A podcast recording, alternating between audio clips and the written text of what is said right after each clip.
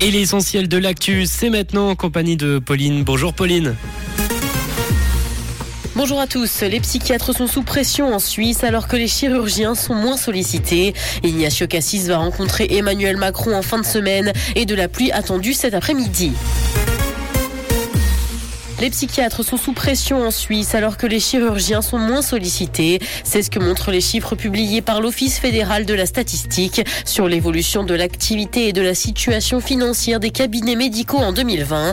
Et pendant la pandémie, plus de la moitié des cabinets de psychiatrie ont davantage travaillé tandis que les médecins pratiquant la chirurgie ont été moins sollicités.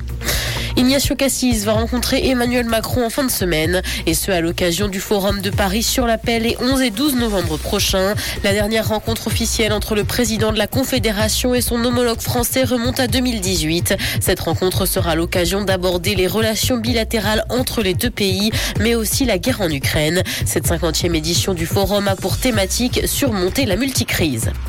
Un diamant rose géant a été adjugé pour 28 millions de francs à Genève. Il a été adjugé à un collectionneur privé asiatique cette semaine. La gemme était d'ailleurs le plus gros diamant poire rose de cette qualité jamais mis en vente aux enchères selon la maison Christie's. La vente n'a duré que 4 minutes. Le diamant avait été estimé entre 25 et 35 millions de francs environ. Dans l'actualité internationale, élection de mi-mandat aux États-Unis, la vague républicaine n'a finalement pas eu lieu. Si les résultats définitifs ne sont pas encore connus, les démocrates espèrent de leur côté pouvoir limiter la casse.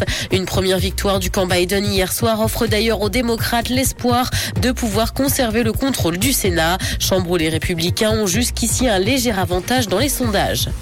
L'inventeur d'Oculus a créé un masque de réalité virtuelle qui tue les joueurs s'ils perdent. Ce casque, pour le moins étonnant, est muni de trois cartouches explosives. Si ce type de produit semble appartenir au domaine de la science-fiction, il entre finalement dans le réel. Son créateur souhaite ajouter au casque un système contre la triche et qui empêche également de le retirer. Il a toutefois précisé qu'il ne compte pas commercialiser le casque.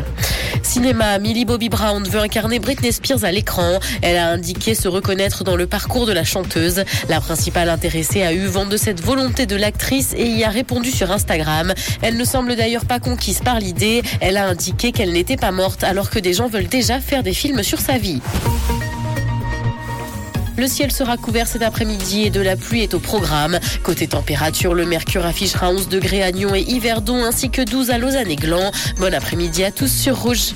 C'était la météo, c'est Rouge.